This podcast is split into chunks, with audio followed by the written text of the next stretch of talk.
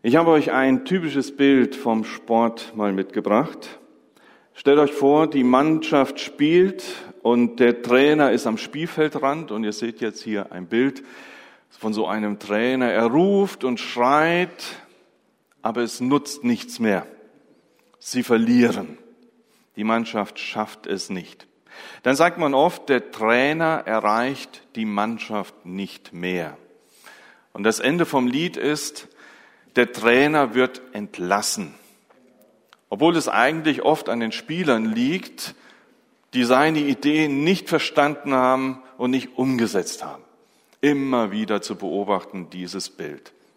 Unser Thema heute lautet, wenn Gott ruft. Unseren Predigtext finden wir dazu in 1 Samuel Kapitel 3, die Verse 1 bis 10. Was ist, wenn Gott ruft, hören die Menschen noch hin? Wollen sie überhaupt noch gerufen werden? Und wenn er uns ruft, was macht das dann mit uns? Wir befinden uns mit dem Samuelbüchern am Ende der Richterzeit, die eben dann von dem, der Zeit der Richter erzählt. Und darin wird uns, in diesem Buch der Richter, wird uns diese Abwärtsspirale beschrieben, in der das Volk Israel damals lebte. Zunehmend leben sie ohne Gott und es geht tiefer und tiefer und tiefer. Obwohl er ihnen immer wieder in ihrer Not hilft, wenn sie ihm um Hilfe schreien, gehen sie dann doch wieder ihre eigene Wege ohne Gott und treiben es dabei noch schlimmer als zuvor. In Richter Kapitel 21, Vers 25, der letzte Satz des Buches lautet, und jeder tat, was er für richtig hielt. Man fragte nicht nach Gott. Und so geht es dann folgerichtig erstmal im ersten Buch Samuel, wo diese Geschichte weitergeschrieben wird, weiter. Und unser erster Punkt zu unserem Thema, wenn Gott ruft, lautet, und keiner hört hin. Keiner hört hin. Ja, Ohren zu. Bloß nicht hinhören. Dazu erst einmal die Verse 1 bis 3 aus dem ersten Buch Samuel, Kapitel 3. Der junge Samuel tat Dienst für den Herrn unter der Aufsicht des Priesters Eli. Zu dieser Zeit kam es nur noch selten vor, dass der Herr ein Wort mitteilte. Weit und breit gab es auch keine Vision mehr. Eines Tages geschah Folgendes. Eli war bereits zu Bett gegangen, seine Augen waren im Alter schwach geworden, so dass er kaum noch etwas sehen konnte. Samuel aber legte sich im Tempel des Herrn hin, wo die Lade Gottes stand. Die Lampe Gottes brannte noch. Wir lesen zum einen mal hier von Samuel. Der Historiker Josephus geht davon aus, dass er zu dieser Zeit wohl circa zwölf Jahre alt war. In Kapitel 1 von 1 Samuel wird uns seine Geburt beschrieben. Er war eine Gebetserhörung. Seine Mutter Hannah hat Gott inbrünstig darum gebeten, ihr ein Kind zu schenken. Und als sie dann dieses Kind bekam, nämlich Samuel, brachte sie Gott aus Dankbarkeit diesen Samuel dann zum Tempel, damit er bei Samuel in den Dienst kam. Samuel blieb beim Priester Eli, bei Eli in den Dienst kam. Und dann war er dort in der Ausbildung und tat dort seinen Dienst für Gott, der Samuel. Samuel legte sich in diesen Versen im Tempel bei der Lade zum Schlafen hin. Das zeigt vielleicht zum einmal seine Bereitschaft zum Dienst. Jederzeit wollte er seine Aufgaben erledigen können. So konnte er auch dem alten Priester eine Hilfe sein, der nicht mehr so konnte. Vielleicht drückte es aber auch seine Sehnsucht nach Gott aus. Die alten Geschichten, die er gehört hatte, die Befreiung aus Ägypten, die Wüstenwanderung, die Befreiungen von Unterdrückern aus der Richterzeit, all das hatte er ja wahrscheinlich gehört. Wie wunderbar wäre es, solche Dinge zu erleben, Vielleicht sehnte er sich nach diesem Gott, der solche Wunder getan hatte. Dann lesen wir von Eli. Er lag nicht bei der Lade, sondern im Bett. War er von Gott entfremdet, dass er gar nicht mehr die Nähe Gottes suchte? Er war alt geworden. Ja, dagegen können wir alle nichts tun. Wir werden älter. Aber was macht das mit uns? Fragen wir uns, warum? Warum bin ich so alt? Warum so schwach? Warum so krank? Warum? Pünktchen, Pünktchen, Pünktchen. Auch diese Fragen sind okay. Die dürfen sein. Wenn sie uns beschäftigen, dürfen wir sie zu Gott bringen. Aber wohin ziehen mich meine Gedanken, meine Sorgen? meine Ängste. Da habt ihr uns letzten Endes auch in den Lieder mit hineingenommen. Wohin zieht es mich? Zieht es mich näher zu Gott, dass ich in Abhängigkeit von ihm leben möchte? Oder bringt es mich mit all diesen Gedanken weg von ihm? Beide Optionen sind möglich. Die finsteren Gedanken, die ich habe, die können mich so weit wegbringen. Die können mich so kaputt machen. Oder meine Gedanken bringen mich zu Gott. Und ich sage, Herr, eigentlich, nein, wirklich, du bist das Einzigste, was ich brauche. Wirklich. Glaube ich das?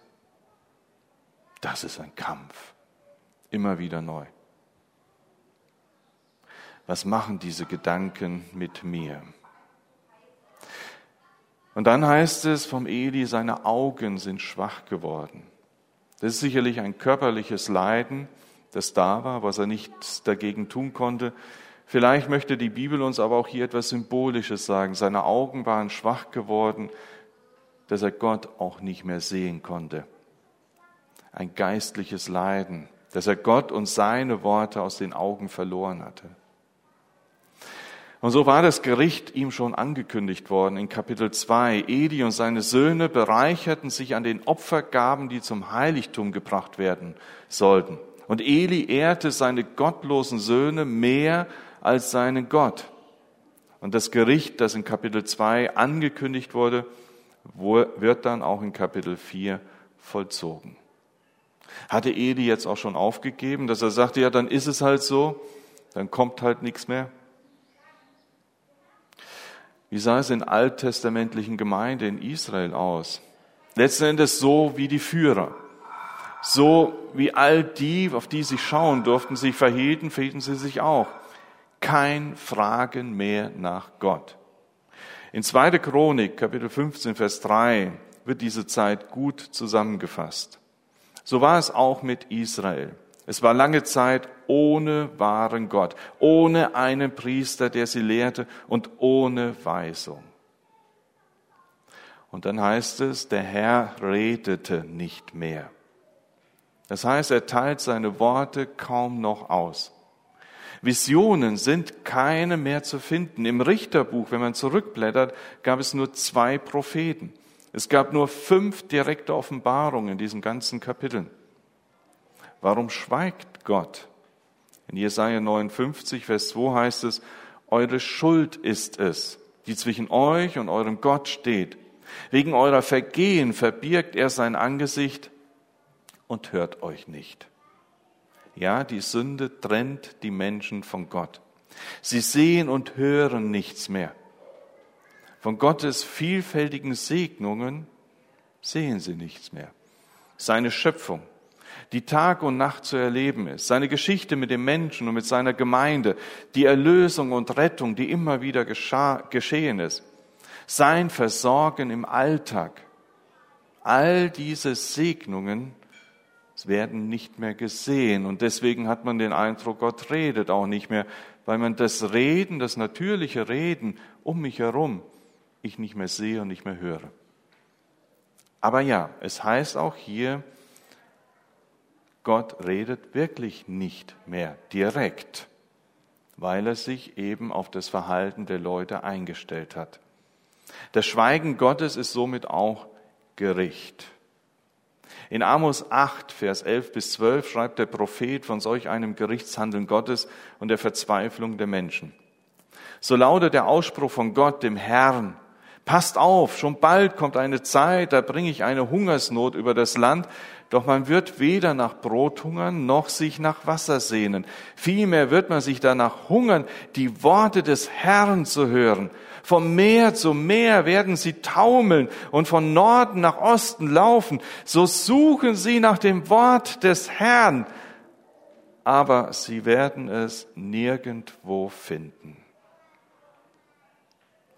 Wie schlimm ist es, wenn der Mensch sich von Gott abwendet und Gott schweigt. Dabei sind die Worte Gottes lebensnotwendig. Das bekannte auch Petrus, als Jesus nämlich seine Jünger fragte, ob sie ihn jetzt auch verlassen wollten, wie all die anderen. Und dann sagt Petrus in Johannes 6, Vers 68, Herr, zu wem sollten wir denn gehen? Du sprichst Worte, die ewiges Leben haben. Das brauchen wir. Und dann heißt es in unseren Versen, die Lampe Gottes, sie brennt noch. Einmal ist das eine Urzeitbeschreibung, nämlich das Licht im Heiligtum, das am Abend angezündet wurde und bis zum Morgen brannte. Es soll uns gesagt werden, wir befinden uns in der Nacht. Aber vielleicht ist es auch ein Sinnbild die Lampe Gottes brennt noch. Da ist noch Hoffnung. Gott ist noch da und er hat sein Volk nicht vergessen. Führungspersonen und eine Gesellschaft, die nicht mehr nach Gott fragen und bewusst ohne ihn leben. Das war so beim Volk Israel zur Zeit der Richter und heute bei ihrer Vereidigung im Dezember 2021 sprachen neun der 17 Kabinettsmitglieder unserer Regierung den Eid mit den Worten, so wahr mir Gott helfe. Die anderen, also acht, darunter der neue Bundeskanzler Olaf Scholz, ließen den Satz weg. Olaf Scholz war ja jetzt auch auf dem Kirchentag und auch da hat man sich darüber gewundert, dass eigentlich auch auf Nachfragen nichts Persönliches zu seinem Glaubensleben kam. In all den globalen Krisen haben wir also eine Staatsführung, die zunehmend nicht mehr nach Gott fragt und sich ihm nicht mehr verantwortlich weiß. Im biblischen Kontext betrachtet ist das für unser Volk eine weitere Katastrophe. Satan lässt die Menschen denken, ihr müsst frei sein. Ihr müsst frei sein von der Bibel. Vergesst dieses Buch. Ihr müsst frei sein von dem Gedanken, Erlösung durch Jesus Christus zu brauchen. Ihr müsst frei sein von der Abhängigkeit Gottes. Macht euch frei davon. Das ist die Stimme des Satans, der uns mehr und mehr dorthin führen möchte. Gott darf nicht mehr sein. Und Satan macht uns so dann zum Sklaven unserer Sünde von falschen Abhängigkeiten, wo es dann keine Erlösung mehr gibt, weil da niemand mehr ist, der uns erlösen kann, weil Gott auf Seite geschoben wird. Das beobachten wir global. Das beobachten wir in unserem Volk, in unserer Gesellschaft. Die Frage ist, beobachten wir das auch in unseren Gemeinden, Wo stehst du? Wo stehe ich? Redet Gott noch zu dir? Und wenn Gott redet, hörst du hin? Jetzt ganz im Ernst und ganz ehrlich. Nicht so fromm, ja, ja, sondern wirklich ganz praktisch. Ich erlebe es in meinem Leben, wie schwer das ist. Gott redet zu mir, aber nehme ich es wirklich ernst und hat das Auswirkungen auf mein Leben, auf mein Denken? Gott redet nicht mehr. Ist es wirklich so? Die Menschen sehen damals schon die Segnungen nicht mehr, die sie um sich herum haben, in den Wundern der Natur, im persönlichen Leben, das da ist, in der alltäglichen Versorgung, in der Liebe und Fürsorge der Menschen um sie herum. Und wie ist es mit uns? Sehen wir, hören wir Gott noch reden in dem, was wir draußen sehen, spüren, riechen, Siehst du das Wunder Gottes noch, dass er zu dir redet und sagt, ich habe dir dein Leben gegeben, das wertvoll und wunderbar gemacht ist? Siehst du das noch, dass Gott dich alltäglich versorgt mit wenig oder auch mit viel? Siehst du das Wunder noch in der Liebe und Fürsorge Gottes für dich mit den Menschen, die um dich herum da sind? Deine Familie, deine Freunde, die Menschen, die mit dir den Weg gehen. Gott will direkt zu uns reden, weil er voller Güte, Barmherzigkeit und Gnade ist. Und dann finden wir eben im Text ein weiteres Dilemma. Wenn Gott ruft und keiner kapiert es. Gott spricht ganz deutlich und keiner kapiert es. 1 Samuel Kapitel 3, Verse 4 bis 8. Da rief der Herr den Samuel, der antwortete, hier bin ich. Schnell lief er zu Eli hinüber und sagte, ja, hier bin ich, du hast mich gerufen. Eli erwiderte, nein, ich habe dich nicht gerufen, zurück ins Bett. Da ging er zurück und legte sich schlafen. Doch der Herr rief noch einmal, Samuel, wieder stand Samuel auf, lief zu Eli und sagte, ja, hier bin ich, du hast mich gerufen. Er antwortete, nein, ich habe dich nicht gerufen. Zurück ins Bett, mein Sohn. Samuel aber erkannte nicht, dass der Herr ihn gerufen hatte, denn er hatte noch nie ein Wort des Herrn erhalten. Der Herr rief den Samuel ein drittes Mal. Wieder stand er auf, ging zu Eli und sagte, ja, hier bin ich, du hast mich doch gerufen. Da merkte Eli, dass der Herr den Jungen rief. Was für eine Geschichte. Wenn es nicht so ernst wäre, hätte diese Geschichte das Zeug zur Komödie. Gehen wir das mal so durch. Für die Älteren unter uns, ich weiß nicht, wer kennt noch den Film Der Agentenschreck mit Dean Martin und Jerry Lewis. Da gibt es eine Szene, da musste ich in der Predigtvorbereitung dran denken, als ich an dem Punkt war. In dieser Filmszene sitzt nämlich Dean Martin in der Badewanne und erhält einen Anruf. Und das ist ein alter Film, ein Telefon in der Wohnung, ganz unten. Und dann Jerry Lewis muss mehrmals die Treppe runter und wieder hochlaufen und versuchen, die Fragen und Antworten, die Dean Martin in der Badewanne und der Anrufer unten am Telefon hat, hin und her zu transportieren. Und am Ende dieser Szene fragt Dean Martin dann, was hat er gesagt? Was hat er gesagt? Und Jerry Lewis, völlig außer Atem, versucht es dann ihm pantomimisch irgendwie noch zu erklären, bis er dann irgendwann auch in die Badewanne fällt vor lauter Erschöpfung. Ich finde diese Filmszene wahnwitzig, komisch, toll gespielt. Und irgendwie habe ich mich an diese Szene erinnert. Mehrmals ruft Gott den Samuel. Und auch er rennt hin und her, ja? Und keiner kapiert. Was hat er denn gesagt letztens? Ja, wer ruft denn da eigentlich? Mehrmals ruft Gott nach Samuel. Er nennt ihn beim Namen. Und Samuel, der schläft an der Lade Gottes, in der die Tafeln der zehn Gebote, etwas vom Manna und der Stab Aarons lagerten. Und vor allem, sie versinnbildlichte in der damaligen Zeit die Gegenwart Gottes bei seinem Volk. Da schläft er. Aber was tut er? Dreimal rennt er zum Eli, weil er denkt, dass dieser ihn ruft.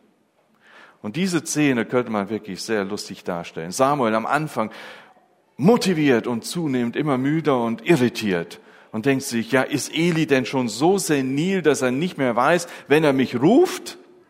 Oder der Eli, alt, verwirrt und zunehmend genervt, leg dich wieder hin. Und Gott, Der denkt, ja, was ist denn hier los? Kapiert's denn keiner? Doch diese Textstelle ist eben sehr ernst. Gott hatte lange nicht mehr geredet. Jetzt geschieht etwas Bedeutendes. Gott fängt neu an. Aber ja, keiner kapiert es. Der eine versteht Gott nicht mehr, der andere versteht Gott noch nicht. Eli rechnete wohl nicht mehr mit Gott und seinem Reden. Und Samuel kannte Gott noch nicht persönlich. Er wusste einfach nicht, dass Gott redet. Er hatte noch nie Gott persönlich zu sich reden gehört. Samuel war beim Priester in der Ausbildung. Er hatte viele Geschichten gehört, die Tora gelesen, eventuell Passagen auswendig gelernt, aber persönlich kannte er Gott noch nicht. Erst beim dritten Mal kapiert Eli endlich, Gott ist es, der den Samuel ruft. Ist heute Ähnliches möglich? Wir kennen doch die Geschichten von Gott aus dem Kindergottesdienst. Wir kennen sie aus Predigten. Wir haben eine Bibel. Nein, wir haben mehrere und digital wahrscheinlich noch mehr von diesem Buch Gottes. Wir gehen öfters in die Gemeinde zum biblischen Unterricht, in die Jugend, in irgendwelche Bibelstunden und Kleingruppen, in den Gottesdienst. Wir sind da. Aber reicht das? Samuel schlief neben der Lade Gottes. Näher ging es nicht an der Gegenwart Gottes, so wie sie sich in der damaligen Zeit zeigte. Schlafen wir eventuell neben der Bibel? Schlafen wir vielleicht? Vielleicht kennen wir Gott nicht wirklich, obwohl wir ihn kennen, obwohl wir so viel gehört haben? Haben wir wirklich solch eine tiefe, innige Beziehung, dass, wenn Gott redet, wir aufwachen und sagen, ja, Herr? Oder verpennen wir es?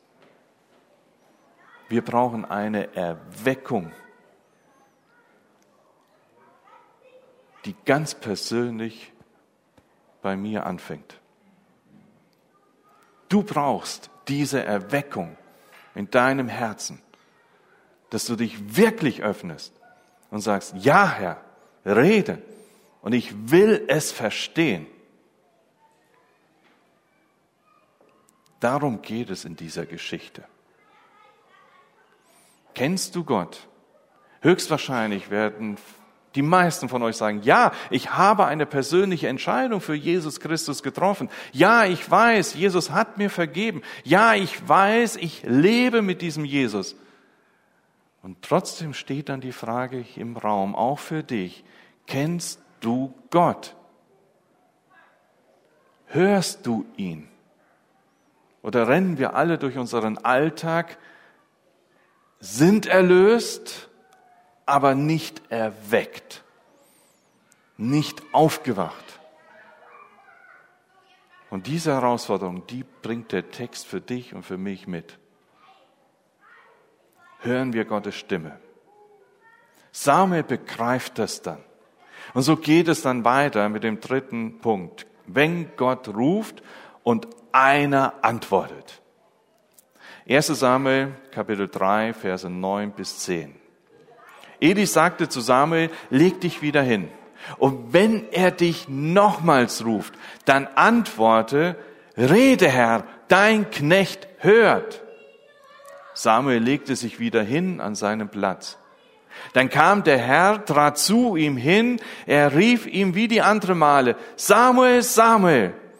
Samuel antwortete, Rede, dein Knecht hört. Der alte Eli, der wacht jetzt als erster innerlich auf. Gott redet wieder. Gott redet wieder. Und so gibt er dem Samuel den weißen Rat, wenn Gott nochmal ruft, dann, dann antworte, rede, Herr, dein Knecht hört. Eli erinnert sich, wie es geht, wie es einmal war. Das ist wie in einem Hollywood-Film, wo der alte, desillusionierte Held, er sich daran erinnert, wie es früher einmal war, wird zum Lehrmeister eines jungen Helden und dann in Hollywood-Filmen stirbt meistens der alte Mentor. Ja? Aber er wacht auf und gibt noch einmal das weiter, was er selbst einmal hatte. Und ja, wieder ruft Gott Samuel mit Namen. Samuel, Samuel. Und Samuel antwortet, rede, dein Knecht hört. Knecht.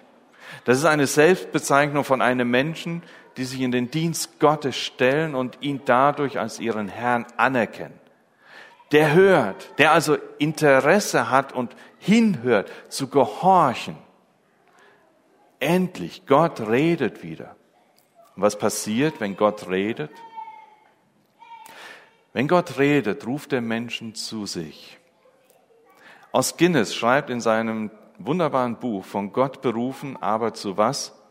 Dem Ruf unseres Schöpfers zu folgen ist das höchste Warum unseres Lebens, die höchste Quelle des Sinns unserer menschlichen Existenz.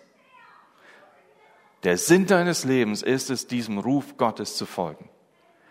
Durch die Berufung Gottes findet unser Leben einen Sinn. Sie führt in erster Linie zuallererst in eine tiefe innige Beziehung zu Gott. Das ist der Grund. Darauf stehen wir. Darauf leben wir. Und dann, wenn Jesus seine Jünger berief, ihm zu folgen, ging es ja darum, mit ihm zu leben und dadurch von ihm zu lernen. Und erst daraus erfolgte dann der Ruf in den Dienst, in die Aufgaben Gottes, in das Reich Gottes. Die Berufung Gottes war eine persönliche Sache. Samuel, Samuel, dein Name wird genannt. Jetzt setze deinen Namen ein. Theo, Theo. Und Jesaja 43, Vers 1 heißt es, fürchte dich nicht, denn ich habe dich befreit. Ich habe dich bei deinem Namen gerufen du gehörst mir. Gott meint dich.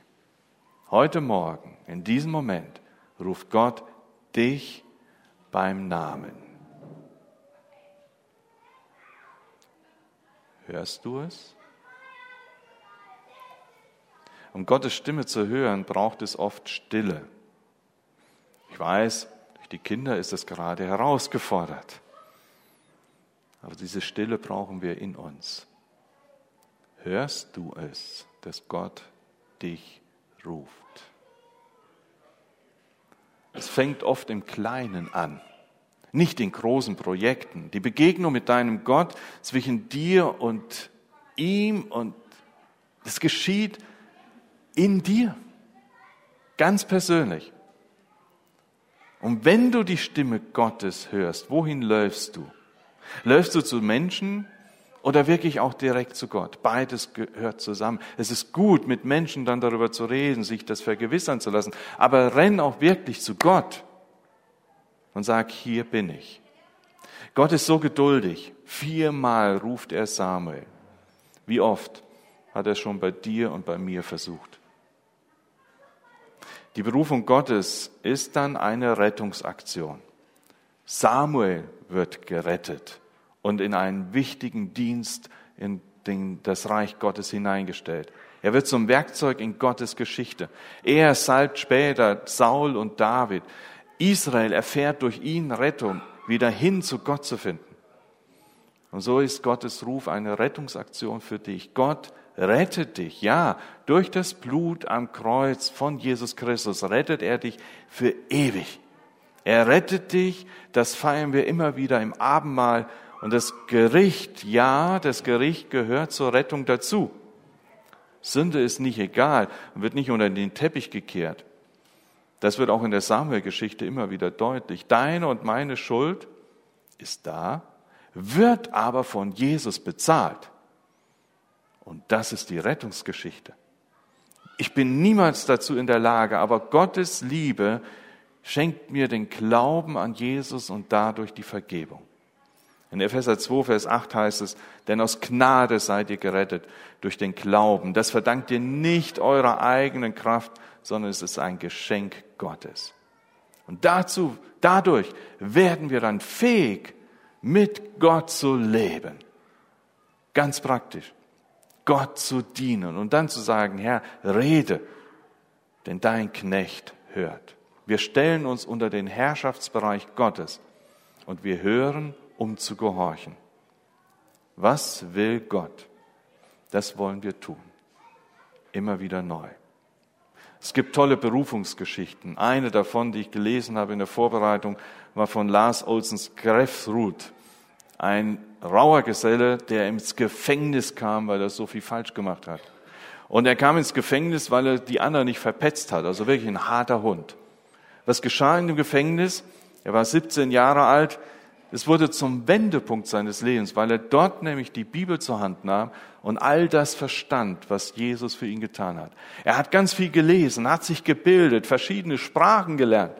Also die Gefängniszeit wurde zur Segenszeit. Und dann fand er eben durch diesen Glauben an Jesus auch eine Berufung, dass er merkte, jetzt muss ich das den Menschen weitergeben. Und dann kam er aus dem Gefängnis raus ging zu den Leuten, wollte arbeiten, wollte sich für die Mission ausbilden lassen und keiner wollte ihn, weil war ja ein ehemaliger Sträfling. Den wollen wir nicht auf unserer Arbeit und die Missionsgesellschaften sagten, den wollen wir nicht in unserer Mission. Erst als er dann bei der Großnärschen Mission in Berlin anfragte, wurde er genommen.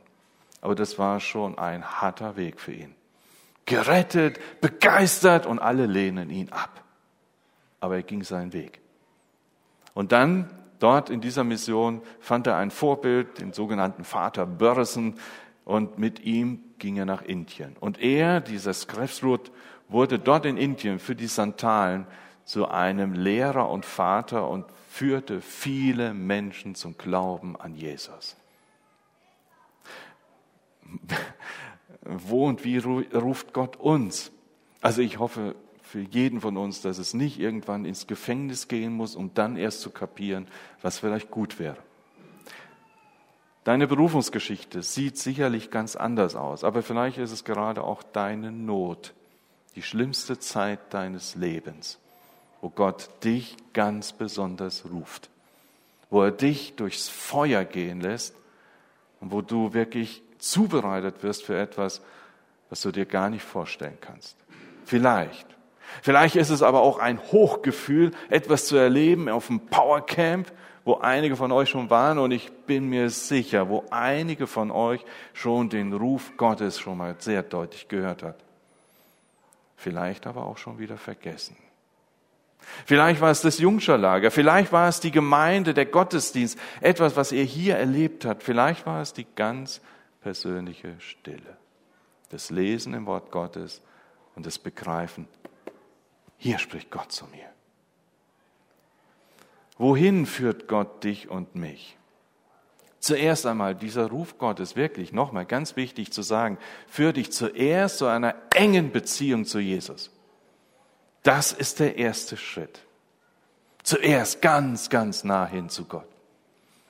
Und dann führt diese Berufung dich aus dieser engen Beziehung mit Jesus hinein in diese Welt, in die Aufgabe, die er für dich bereithält.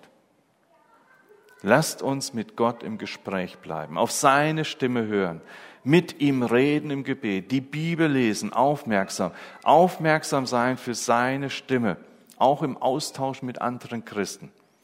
Und dann mit Freude Gott dienen. Die Geschichte von Samuels Berufung macht uns deutlich, wenn Gott ruft, hören manche gar nicht mehr hin. Andere kapieren es nicht. Und manch einer antwortet. Lasst uns zu denen gehören, die von Gott berufen werden und ihm darauf antworten und sagen, Herr, erwecke mich, Herr, gebrauche mich, hier bin ich. Rede, Herr, denn dein Knecht hört. Amen.